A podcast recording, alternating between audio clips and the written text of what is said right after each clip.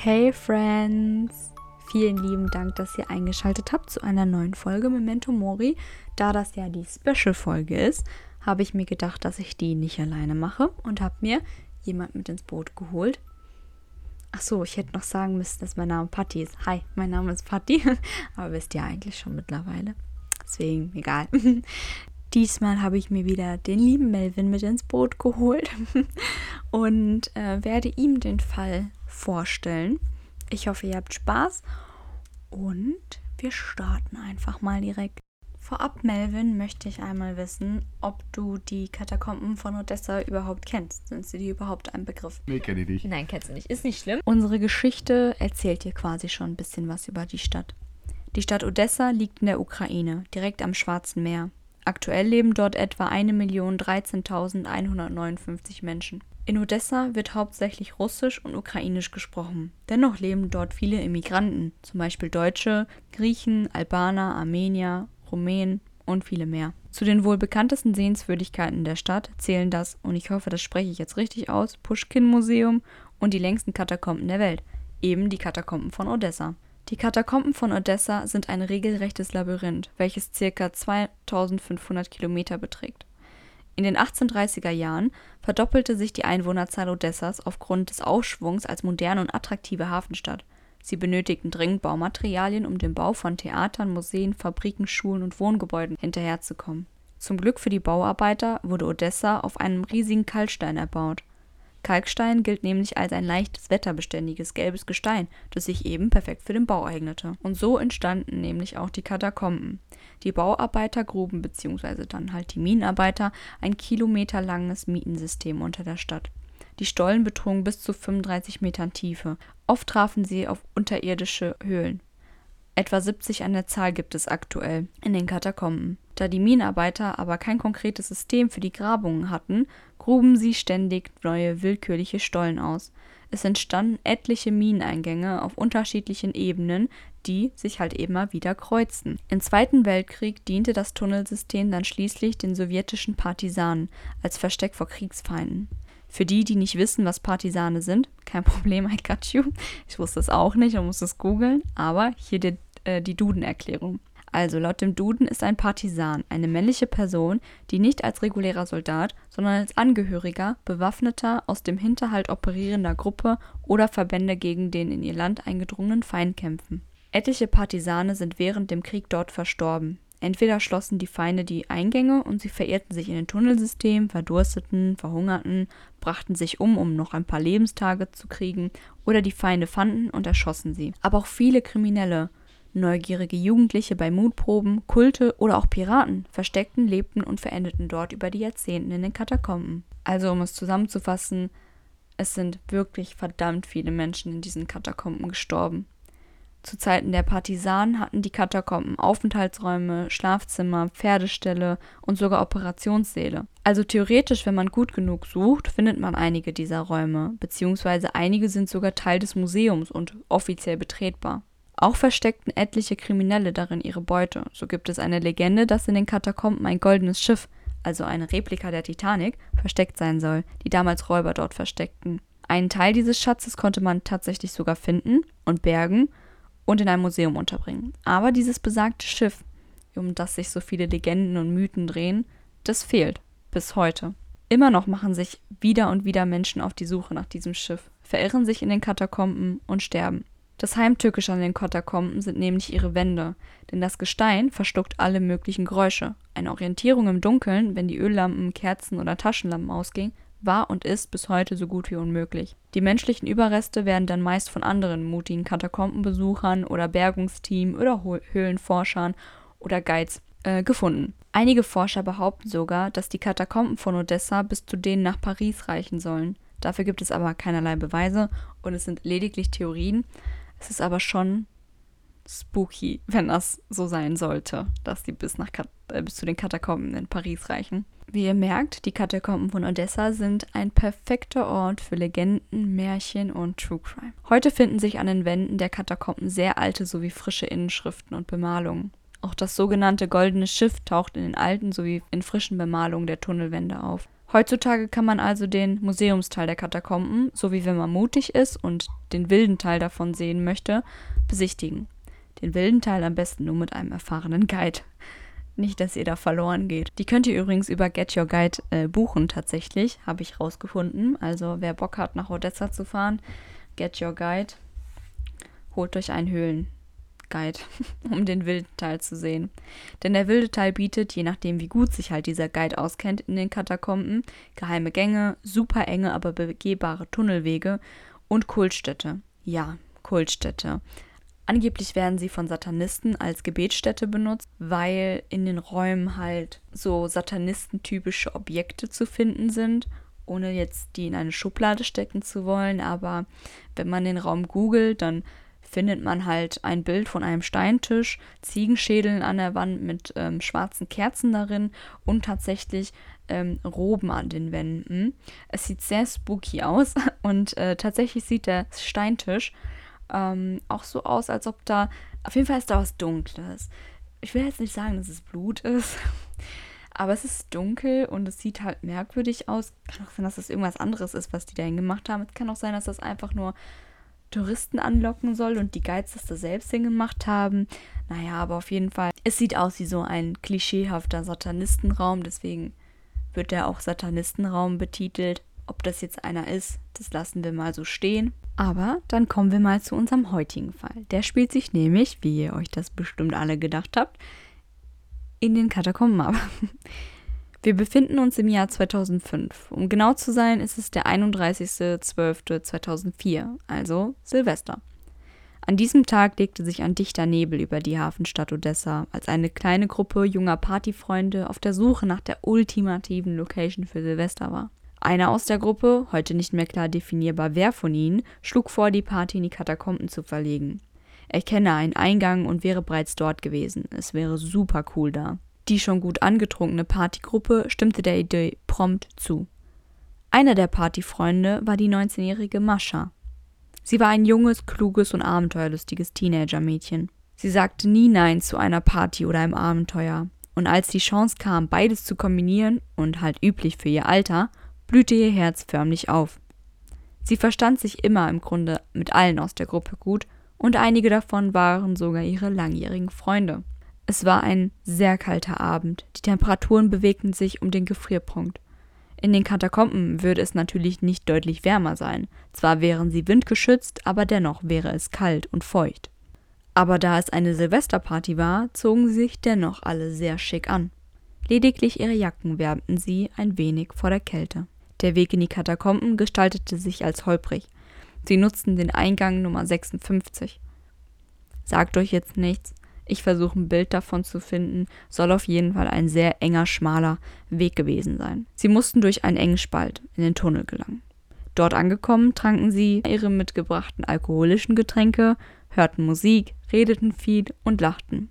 Im Verlauf des Abends, wie wir alle damit schon gerechnet haben, nahm der Alkohol ab und der Pegel zu. Am frühen Morgen, als der Alkohol die Kälte dann nicht mehr fernhalten konnte, machten sie sich auf den Heimweg. Zurück durch den engen und verwinkelten Tunnel, durch den Spalt am Eingang. Möglicherweise durch den Alkohol, vielleicht auch böswillige Absicht oder einfach Schusseligkeit, fiel keinem der Teenager auf, dass Mascha nicht mehr unter ihnen war. Man geht heute davon aus, dass Maschas Eltern sie nie als vermisst meldeten. Viele Theorien finden sich seitdem um den Fall. Vielleicht wollte Mascha lediglich auf Toilette gehen, ging betrunken in eine private Ecke und fand den Weg nicht mehr zurück. Vielleicht schrie sie um Hilfe, doch die Wände verstangen ihre Schreie. An dem Ort gab es kein Grundwasser, keine Pilze, die tatsächlich an einigen Stellen im Tunnel wachsen. Vielleicht ist Mascha qualvoll nach zwei, drei oder vier Tagen verdurstet oder verhungert. Vielleicht starb sie an einer Unterkühlung. Das wäre natürlich auch der angenehmste Tod von den drei Varianten. Hatte sie eine Taschenlampe dabei, ging diese nach einigen Stunden aus. Mascha könnte Angst gehabt haben und verzweifelt sein. Wahrscheinlich ist sie immer weiter und weiter in den Tunneln umhergelaufen, auf der Suche nach einem Ausweg, doch statt nach außen zu finden, ging sie immer tiefer in die Katakomben. Möglicherweise fiel sie auch einfach an einer tiefen Stelle runter und stieß sich den Kopf und verstarb schließlich einer Kopfverletzung. Oder starb Mascha vielleicht nicht an einem mehr oder weniger natürlichen Tod? Wurde sie vielleicht ermordet? Was auch immer passiert ist. Eins ist auf jeden Fall sicher. Ihre Freunde kümmerten sich nicht darum, sie zu suchen, als sie merkten, dass sie fehlte. Spätestens als sie gemeinsam aus dem Tunnel raus waren, muss ihnen aufgefallen sein, dass Mascha nicht bei ihnen war. Der eine in der Truppe, der doch den Weg kannte, hätte gemeinsam mit den anderen wieder reingehen können. Gut, es sind Teenager. Vielleicht hatten sie Angst, vielleicht waren sie noch zu alkoholisiert. Aber sie hätten zumindest mit der Polizei den Weg nochmal reingehen können und möglicherweise Mascha finden können. Das Gerücht zu Maschas Verschwinden verbreitete sich superschnell. Höhlenforscher und Katakombenguides gingen vier Monate nach ihrem Verschwinden davon aus, bei den Begehungen auf eine Leiche zu treffen. Und meinst du, man hat Maschas Leiche noch gefunden? Höchstwahrscheinlich schon. Kann sein, vielleicht, weil viele Höhlenforscher da ja ständig drin sind und Katakombenguides. Oder vielleicht war sie auch noch am Leben. Vielleicht, vielleicht. Was denkst du denn? Ich denke, ja, höchstwahrscheinlich hat die den Weg einfach nicht mehr nach draußen gefunden. Und dann ist sie da irgendwo gestorben. Also- Ohne Licht, ohne Taschenlampe, ohne gar nichts. Im besten Fall ist sie erfroren. Das ist das angenehmste von den Varianten tatsächlich. Monate nach dem Verschwinden fanden drei Teenager und ein Höhlenforscher menschliche Überreste. Die Leiche oder, naja, wenn ihr das Bild seht, das, was halt noch ihr übrig war, lag auf der linken Seite. Die Beine waren so an den Körper gezogen. Gott, wie beschreibe ich das denn so? Also ein Bein war so Beide Beine waren angewinkelt, eins so ausgestreckt. Das eine war so näher an den Körper, so ein bisschen wie die Fötushaltung, diese Babyhaltung. Ähm, der Oberkörper war mittlerweile total verwest und ist mit dem, mit dem Boden so eins geworden. Also es war eigentlich eine Matsche. Nur noch, mit allem Respekt sage ich, dass es war halt nicht mehr ein erkennbarer Körper. Die Finder der Leiche fotografierten diese und stellten es in ein Online-Forum namens Urban Explorers Research, abgekürzt UER. Die Leiche trug eine Jeans und zu der Zeit moderne und robuste Schuhe. Also die Schuhe waren halt so braun und die ähm, Schnürsenkel waren schwarz und es sah ein bisschen mehr so aus wie Bergsteigerschuhe. Also nicht so das klassische Silvester-Outfit. Willst du das Bild sehen? Kann ich dann noch schlafen? Ja, du hast eh keine Wahl. Das ist das Bild. Ui, okay. Das Bild lade ich euch wahrscheinlich hoch, aber ich werde davor eine Triggerwarnung vor. Also ich mache das so als Slide. Krass, ne? Aber warum ist der Kopf weg und der Rest ist noch da? Das ist nicht weg, das ist einfach glitschig. Es ist einfach, es ist nur Matsche. Ja, Es ist so, einige Teile der Leiche sind mumifiziert und andere Teile der Leiche sind nicht mumifiziert. Meiner Meinung nach sieht es aus wie eine männliche Leiche. Also ich finde, es sieht echt aus wie eine männliche Leiche. Boah, schwer zu sagen. An den Schuhen kann man das jetzt nicht festmachen, würde ich da sagen. Also man sieht eine relativ schmale Person, würde ich mal so sagen. Aber es ist ja jetzt nicht ausschlaggebend, ne? Nee, aber ich finde, achte mal, überleg mal, sie war auf einer Silvesterparty theoretisch. Das ist ja kein Silvester-Outfit, das ist ja mehr ein Outfit von jemandem, der ja, sich den Temperaturen im Winter auf jeden Fall bewusst war. Und ich finde, das sind auch keine Frauenschuhe. Gut, es gibt, ja, weiß ich nicht, vielleicht sind das Unisex-Schuhe, kann auch sein. Und meine Frage, nach wie vielen Monaten hat man die gefunden? Nach vier Monaten hat man diese Ich Leiche glaube, nach vier gefunden. Monaten sieht, sieht man das schon so aus. Glaub Ich habe keine Ahnung, ich wollte es auch ehrlich gesagt nicht googeln. ich weiß nicht, ob man. Aber du musst ja überlegen, in der Höhle gibt es andere ähm, Bedingungen. Klimatische Ne? Verhältnisse. Ja, Ja gut, aber es ist ja eigentlich da unten immer kühl. hätte eigentlich besser konserviert sein müssen, ne? Richtig. Das war auch mein Gedanke. Das ist ja wie ein Wein oder so. Der wird ja durch, ne? Wird ja auch dann. Aber vielleicht ist es doch feuchter besser. und dann feuchter und Kann auch sein. vielleicht, ja, ich weiß es nicht. Auf jeden Fall, hier bildet sie auf jeden Fall Schimmel. Siehst du das? Ist überall Schimmel. Ja, das ist Schimmel aus der Leiche. Ich frage mich nur, was die, was die Jungs da- sich dabei gedacht haben. Die sind ja gefühlt erst 13 oder so. Krass, ne? Ich Oder find, Die sind, 14. ja, die sind allerhöchstens 13, Da glaube denkt ich. sich so, what the fuck? Ne? Vor allem, die halten sich das noch zu, weil das ja eine fucking Leiche ist und er, er den juckt das gar nicht. Vielleicht war der so geschockt, der wusste gar nicht, was er machen soll. Ja, was ist halt voll mehr. Du musst dir vorstellen, auf der anderen Seite ist ein Höhlenforscher. Der macht einfach ein Foto, wie die Kinder da stehen. Ja. Allein mit Kindern in eine Katakombe zu gehen. Naja, ist doch egal. Okay, weiter geht's. Laut eigenen Angaben im Forum schrieb ein Journalist später, zwei Jahre nach dem Fund, um genau zu sein, der Regierung einen Brief, in dem er über den Leichenfund informierte. Laut diesem Brief sollen die menschlichen Überreste auch zwei Jahre nach dem Fund noch dort liegen.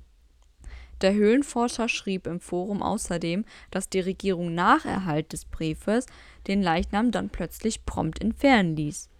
Doch war es der Leichnam von Mascha? Und stimmt diese Version des Höhlenforschers? Etwas, was gegen diese Version des Höhlenforschers spricht, ist die Version von Kostja Pugufkin. Und ich hoffe, ich spreche den Namen richtig aus. Denn Kostja behauptete, einer der Jungen auf den Fotos zu sein, der den Leichnam fand. Kostja behauptete, dass im Jahr 2004 ein Junge namens Jannis Stenskenis in den Katakomben verschwand. Und ich hoffe auch hier, dass ich den Namen richtig ausgesprochen habe. Zur selben Zeit wie eben halt auch Mascha, also um 2004, Anfang 2005 rum. Jannes Vater soll ein wohlhabender Mann gewesen sein, der ein Finderlohn aussetzte, um seinen verschwundenen Sohn zu finden. Einige der Höhlenbesucher munkelten, wie ja bereits erwähnt, dass es eine Leiche in den Tunneln gebe.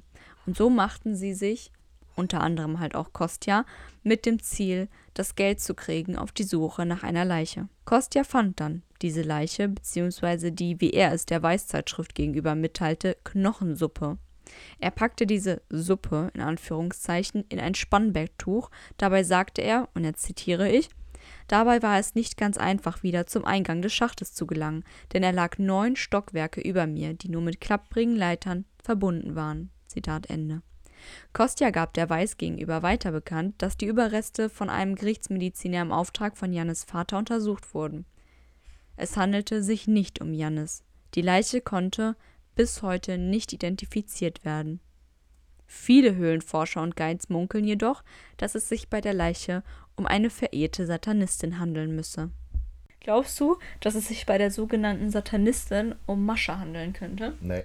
Tatsächlich sieht das die Odessa Katakomben Website beziehungsweise die Website des Museums ähm, ist genauso wie du, denn sie behaupten, dass die Mascha-Geschichte ein reiner Hoax wäre, also ein Fake. Sie gehen davon aus, dass das Bild gestellt wurde und es sich um einen makabren Scherz handle. Auch behaupten sie, dass sie geprüft hätten und niemand Mascha oder ein Mädchen namens Mascha zu dem besagten Zeitraum als vermisst gemeldet habe. Gut, die Aussage kann man jetzt nicht äh, hundertprozentig verifizieren, denn wir haben keine Polizeiakten irgendwo online gefunden.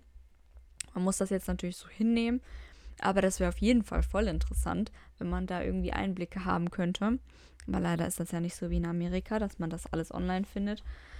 Ähm, daher werden wir das wahrscheinlich auch nie wissen, ob es tatsächlich jemanden gab, der eine Mascha als vermisst gemeldet hat. Der Höhlenforscher, der das Bild nämlich gemacht hat, der wurde auf Nachfrage gebeten, seine Freunde zu benennen. Das konnte er nicht. Er konnte weder die Namen seiner Freunde auf dem Bild benennen, noch deren Standort nennen aktuell, damit sie ihre Geschichte einfach nochmal bestätigen können. Trotzdem postete er über die Jahre weiter fleißig Bilder von den Katakomben. Wirklich bemerkenswerte Bilder, tief drin in den Tunneln, bis zu neun Stockwerke tief, wie auch Kostja das halt in seiner Version geschildert hat. Die Bilder lade ich euch auch auf Instagram hoch. Maschas Geschichte, ob sie nun wahr oder erfunden ist, wurde mit der Zeit zu einer urbanen Legende, die man sich bis heute erzählt. Es gibt viele Varianten der Mascha-Geschichte. Einige düster, andere weniger düster. Andere sind sehr spooky. Auf die Spooky-Varianten werde ich hier gar nicht genau eingehen, denn die verdienen theoretisch eine Folge für sich. Da geht es um paranormalen Shit wie Geister, Wendigos, alles Mögliche. Eine Legende zum Beispiel sagt, dass Maschas Seele oder Geist, whatever, auf jemanden wartet, der ihren Platz in den Katakomben einnimmt Sie soll durch die Gänge wandern und man soll ihre Stimme hören, ein Flüstern. Und wenn man ihr näher kommt, läuft man halt Gefahr, dass sie einen tötet und man nun ihren Platz einnehmen muss.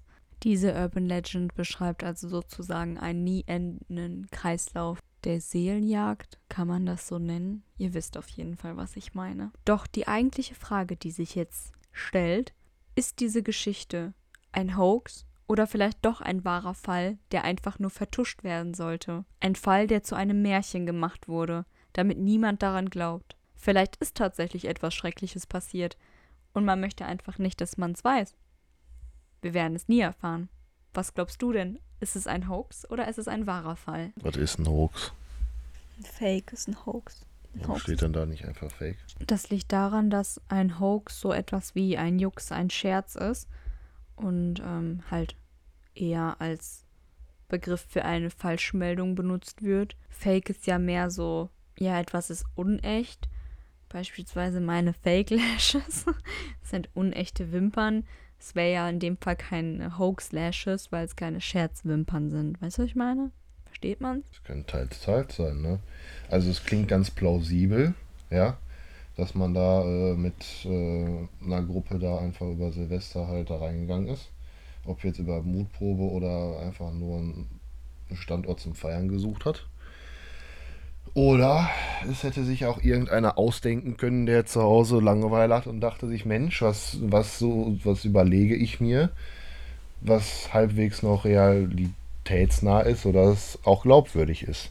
Vielleicht ist ihm ja diese Geschichte nur halb widerfahren, dass er wirklich, sage ich jetzt mal, äh, mit einer Gruppe selber da irgendwie feiern war ne? und hat die seine eigene Geschichte einfach nur ausgeschmückt. Es könnte auch einfach sein, dass diese Geschichte erfunden wurde, um Leute davon abzuhalten, in die Katakomben zu gehen und sich dazu verirren. Aber, was haben wir aus der Geschichte gelernt? Wenn man Sachen verbietet oder sie extra abschreckend macht, dann ist die Neugierde geweckt und man macht das erst recht. Das ist richtig so. Ist das. Hm. Von daher. Aber der heutige Fakt ist übrigens, wir machen ja immer am Ende der Folge einen Fakt des Tages. Und der heutige Fakt. Des der, Abends. Wir haben heute schon Abend. Ob der vorgestellte Fall nun eine Urban Legend oder ein wahrer und unbehandelter Fall war, werden wir wohl nie herausfinden, hundertprozentig zumindest nicht. Aber wir haben ja noch einen heutigen Fakt. Ich habe ja gesagt, ich beende jetzt jede Folge mit einem passenden Fakt. Der heutige Fakt schildert einen wirklichen True Crime-Fall, der sich in den Katakomben abgespielt hat. Dieser Doppelmord ereignete sich, wie bereits erwähnt, in den Katakomben um 2020, Anfang 2021 rum.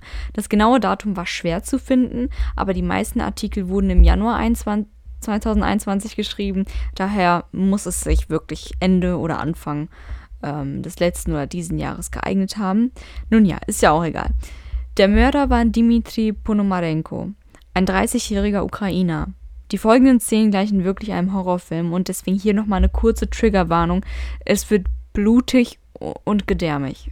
Dimitri lockte seinen Vater, der war übrigens 56 Jahre alt, in die Katakomben, wo er ihn leider enthauptete, seinen Bauch ausschnitt und seine Gedärme rausnahm.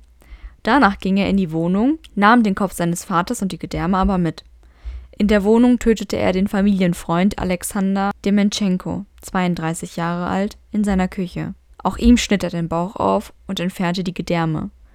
Dimitri entledigte sich seiner Kleidung und warf sich die Gedärme über. Aus bisher noch ungeklärten Gründen ist er dann nackt und lediglich nur mit den Gedärmen seiner Opfer gekleidet und dem abgetrennten Kopf seines Vaters in der Hand raus auf die Straßen Odessas gegangen. Schockierte Passanten riefen schließlich die Polizei, und als diese vor Ort antrafen, sagte Dimitri, indem er ihnen den Kopf entgegenstreckte, und jetzt zitiere ich, er ist ein Gott, der nicht angebetet wird. Zitat Ende. Als er später gefragt wurde, weshalb er seinen Vater tötete, entgegnete er, Zitat, weil ich es musste. Zitat Ende. Dimitri könnte also bis zu 15 Jahre Haft nach ukrainischem Recht erwarten. Ich kann euch übrigens da auf dem Laufenden halten, ob der jetzt 15 Jahre Haft bekommen hat, mehr oder weniger. 15 Jahre Haft. Voll wenig für einen Mord, für, vor allem für einen Doppelmord. In Deutschland ja. kriegst du lebenslänglich. Ja. Safe. In Amerika kriegst du Todesstrafe dafür, obwohl das ist auch nicht gut. Aber ja. Aber ich finde 15 Jahre total wenig für einen Doppelmord. Und dann mit guter Führung vielleicht auch nur noch die Hälfte. Ja, und wenn er Glück hat, kann er auf Unzurechnungsfähigkeit. Genau, wenn er Glück hat, kann er auf Unzurechnungsfähigkeit plädieren und kriegt dann noch weniger oder geht in eine psychiatrische Anstalt und kann da sein Leben chillen. Und das war's für heute, meine lieben True Crime Freunde. Ich hoffe, der Fall hat euch gefallen und als Spezialfolge fandet ihr es mal interessant, eine Urban Legend zu hören, die zwar nicht so gruselig, aber mehr so auf True Crime Ebene war. Und vergesst nicht auf memento-mori-podcast vorbeizuschauen. Dort werde ich die Bilder der Katakomben hochladen, die übrigens sehr beeindruckend aussehen. Und ich wünsche euch einen schönen Halloween-Abend, denn ich werde das nämlich an Halloween hochladen. Und gruselt euch schön, schaut Horrorfilme, snackt ein bisschen auf der Couch rum. Und wir hören uns in zwei Wochen wieder. Ciao!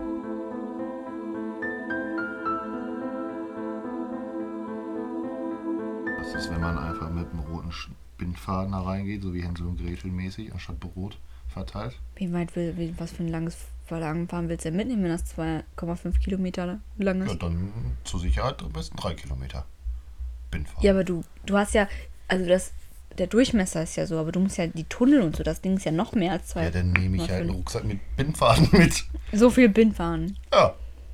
Ich glaube Und nicht, dass dann? du das wiederfindest. Und dann, wenn ich zu Ende bin oder wie auch immer, wenn die Schnur zu Ende ist, keine Ahnung, dann drehe ich einfach um und habe ja dann meinen Weg. Weil ich bin ja, dann folge ich der Schnur, solange bis ich ja da bin. Weiß nicht, ob das klappt. Das ist so eine gute Idee. Das müssen wir mal ausprobieren. Sollen wir mal ausprobieren, nach Odessa fahren. Ist übrigens eine echt schöne Stadt, ich würde da echt gerne hin. Du bezahlst. Jau.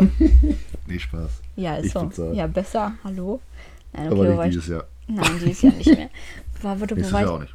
Ja, nein, nächstes Jahr möchte ich gerne nach Thailand. Bitte. Das ist mein Plan. Du wolltest auch nach Thailand, guck mich nicht so Ich an. wollte auch eine Freundin haben. Ja, das gibt nicht alles im Leben. Ja, man muss Abstriche machen. Ja, das ist richtig. richtig. Ja, Danke. okay, es geht weiter. Nun ja, der Mörder war Dimitri Ponomarenko. er heißt so. So, jetzt. Okay, Entschuldigung.